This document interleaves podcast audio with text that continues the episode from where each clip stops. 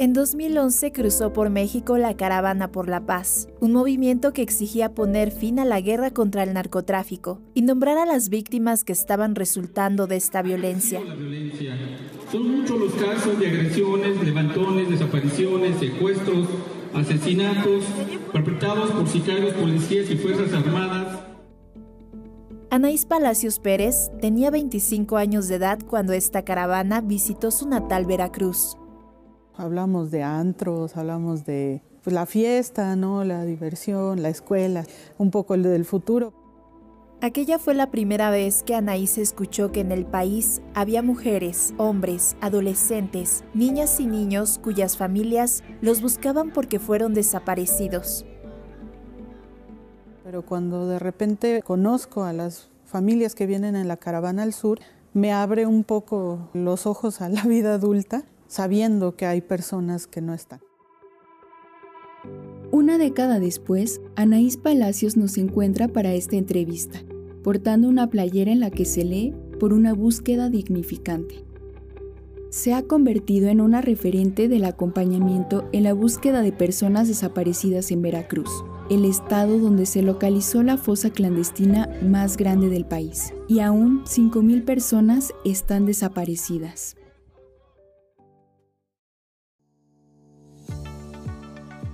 Nosotras somos Hazel Zamora y María Esparza. Y esta es la segunda temporada de Aliadas, historias de vida de periodistas y defensoras de derechos humanos.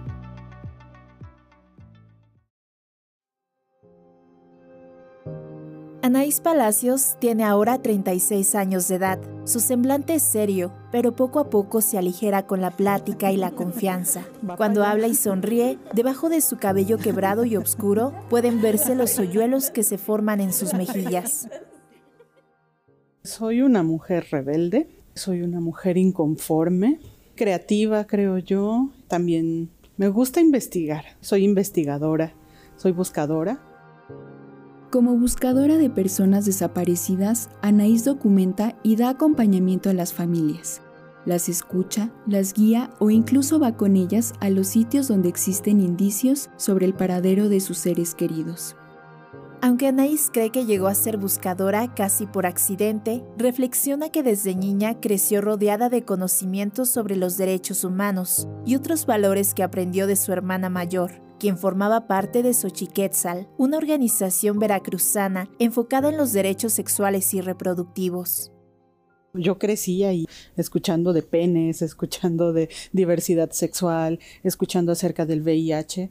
Empecé a escuchar también de derechos.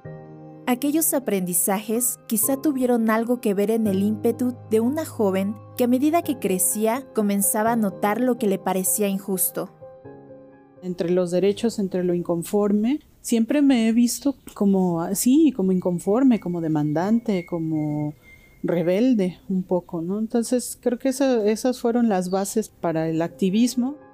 Anaí se integraría años más tarde a Xochiquetzal y desde ahí le tocó junto con otras 14 organizaciones recibir en Jalapa la Caravana de la Paz, encabezada por el Movimiento por la Paz con Justicia y Dignidad del poeta Javier Sicilia y a partir de esos dolores unirnos en, en la búsqueda de esa paz, en la construcción de esa paz.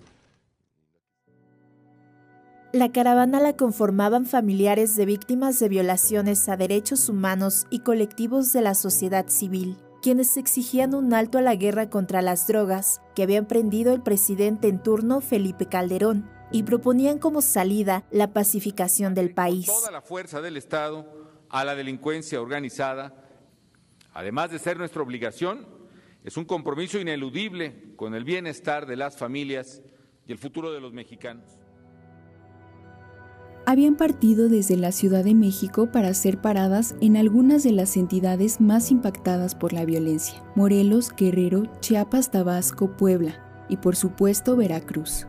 Entonces, 2011, por supuesto, se recrudece, es el paso del gobierno de Fidel Herrera Beltrán a Javier Duarte de Ochoa, estos dos priistas que mantuvieron al Estado de Veracruz con las puertas abiertas al crimen, ¿no? y que por supuesto dejó una estela de víctimas. Entonces, este, en ese marco empieza mis acompañamientos a familiares de personas desaparecidas.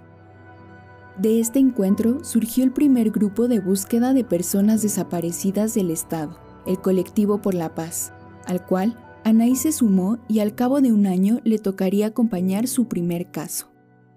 Sin ninguna experiencia, Anaís decidió apoyar a Janet, una mujer que había reportado la desaparición de su hijo Josué Fernando. El joven tenía 19 años de edad y desapareció en febrero de 2012 a manos de un grupo armado. A Janet la conoció en una reunión que organizó el gobierno del estado, entonces al mando de Javier Duarte, quien actualmente se encuentra preso por los delitos de desaparición forzada de personas, lavado de dinero y asociación delictuosa.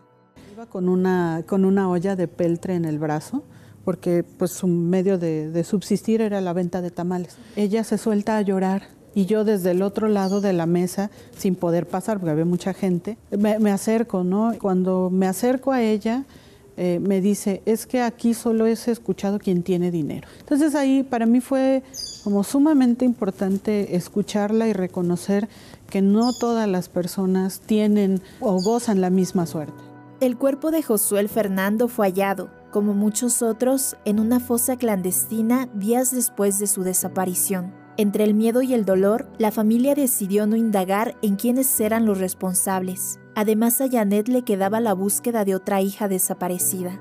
De acuerdo con la Fiscalía de Justicia de Veracruz, de 2006 a 2019 identificaron 399 fosas en 54 de los 212 municipios que conforman a la entidad. Durante esos años, en 2016, los colectivos de búsqueda de familiares realizaron en Veracruz el hallazgo de la fosa más grande registrada hasta ahora en todo el país. En el municipio de Colinas de Santa Fe, ubicado en la entrada del puerto de Veracruz, encontraron 125 fosas con 290 cráneos y más de 22.000 restos óseos. De estos, aún no se precisa cuántas personas corresponden. Asimismo, el registro de la Comisión Nacional de Búsqueda en Veracruz desde 1964 a marzo de 2022 indica que hay 5.499 personas desaparecidas. Al principio la búsqueda de personas desaparecidas se hizo por la necesidad de las familias, sin tener protocolos, sin apoyo de autoridades e incluso sin los conocimientos legales y forenses para llevarla a cabo. Pero en el tema de desapariciones, pues tampoco es de, mira, ten tu kit y tu guía, no lo había en el país, ¿no? Entonces, sí, como activista, pues fui bastante autodidacta. Así las madres, padres, hijas, hermanas se convirtieron en el camino en investigadoras y hasta antropólogas forenses, picando tierra y siguiendo alguna pesquisa. Al lado de las familias es que Anaís aprendió también a ser una buscadora, escuchándolas y atendiendo sus necesidades. Pues creo que la formación fue junto con las familias. En algún momento hasta como fue un reproche de las organizaciones, es que tú estás con las familias, pero era lo que tocaba, ¿no? Desde mi punto de vista era lo que tocaba. No tenía una manera distinta de ver una intervención sin escuchar a las familias. Cuando alguien tiene algo irresuelto en su vida, los protocolos, todo esto, pues por supuesto no, no tienen mayor relevancia que la necesidad de decir tengo un desaparecido.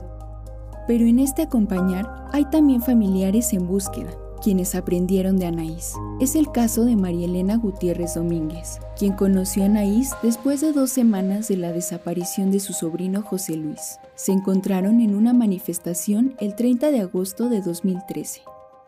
Y de ahí para el real, o sea, Anaís ha estado junto a nosotros desde poner su brazo fuerte para que camináramos y ella caminar con nosotros, hacer lonas, hacer escritos, dar conferencias de prensa, acompañarnos a fiscalía, hacer documentos para ir a las reuniones con fiscalía y que tuviéramos de dónde partir, qué preguntar, eh, porque pues, uno no sabe nada de esto, ¿no?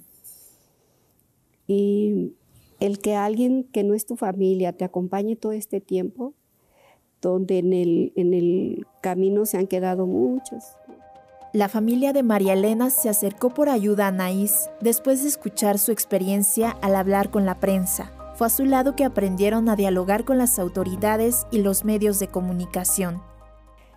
Entonces, Anaís no tan solo tiene esa característica de, ir llevando ¿no? la exigencia siempre a las autoridades, el cuidarnos siempre como grupo, el buscar nuevas estrategias para la búsqueda, porque finalmente ella también ha pasado por, por una situación de aprendizaje con los colectivos. Y se dice bien fácil, pero no es fácil. María Elena tomó el lugar de su hermana Rosalía para continuar con la búsqueda de su sobrino José Luis. La madre del joven enfrentó problemas de Alzheimer y perdió movilidad mientras trataban de dar con el paradero de su hijo. Acompañar estas historias ha traído consecuencias para Anaís. Una de estas son las amenazas a su vida y campañas de desprestigio en su contra. En 2014, por ejemplo, fue amenazada de muerte por acompañar un caso de desaparición perpetrado por policías. Nos amenazan a la familia y a quienes acompañamos. Entonces, la implicación que tiene es que yo me tuve que ir de acá. Y cuando te tienes que ir y cuando no sabes de la familia y cuando no sabes qué te va a pasar porque ya sabes cómo actúa el Estado, te cambia, te vuelve a cambiar. En junio de 2020, la Red de Defensoras de Derechos Humanos en México tuvo que lanzar una alerta de apoyo a Anaís, pues era víctima de una campaña de desprestigio y el año pasado volvió a enfrentar otros señalamientos. En una reunión con el gobernador me dijeron pseudoactivista, que no sabía buscar. Anaís, es que dicen que tú recibes dinero. Y digo, pues tal vez lo de mi pago, ¿no? De por trabajar. Su labor como defensora también afectó sus relaciones personales y su vida cotidiana, pues le restringe los tiempos, le genera reclamos de parte de sus seres queridos, y a nivel físico, los estragos también comienzan a manifestarse.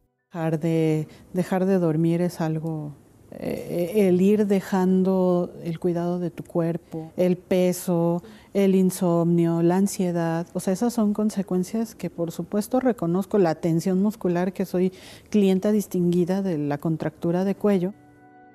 Anaís reconoce que el desgaste emocional es muy fuerte, especialmente cuando derivado de su labor encuentra reclamos provenientes de las personas a las que ha acompañado. Ya me, empieza a pesar en el cuerpo, en las emociones, es seguir haciendo algo desde algún lugar donde los puntos de vista, donde las emociones no sean el primer frente. Poner límites en su acompañamiento para su cuidado es solo parte del crecimiento y preparación que Anaís Palacios tiene como defensora y acompañante de familiares de personas desaparecidas en Veracruz. Pero con la misma indignación que nació en ella hace más de 10 años. Pero lo que sí sé es que me sigue indignando la desaparición a pesar de los claroscuros de mi propio camino con el Estado, con las familias, con las lideresas de los colectivos. Ya estoy estudiando la maestría en ciencias forenses, creo que eso me, me motiva mucho y me hace tener un pie en el tema. Con este compromiso no, no lo evaluaría, bueno o malo, no, no lo evaluaría, pero con este compromiso que yo tengo con esta temática.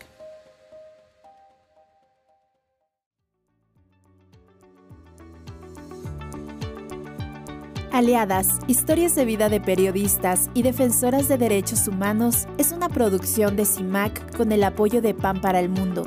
Este episodio fue adaptado por Hazel Zamora a partir del texto original Anaís Palacios, defensora y buscadora, escrito por la periodista Brisa Gómez Portillo, y la edición de audio estuvo a cargo de María Esparza Quintana. Te invitamos a escuchar las historias de nuestras aliadas en esta segunda temporada en tu plataforma de podcast preferida o en cimagnoticias.com.mx.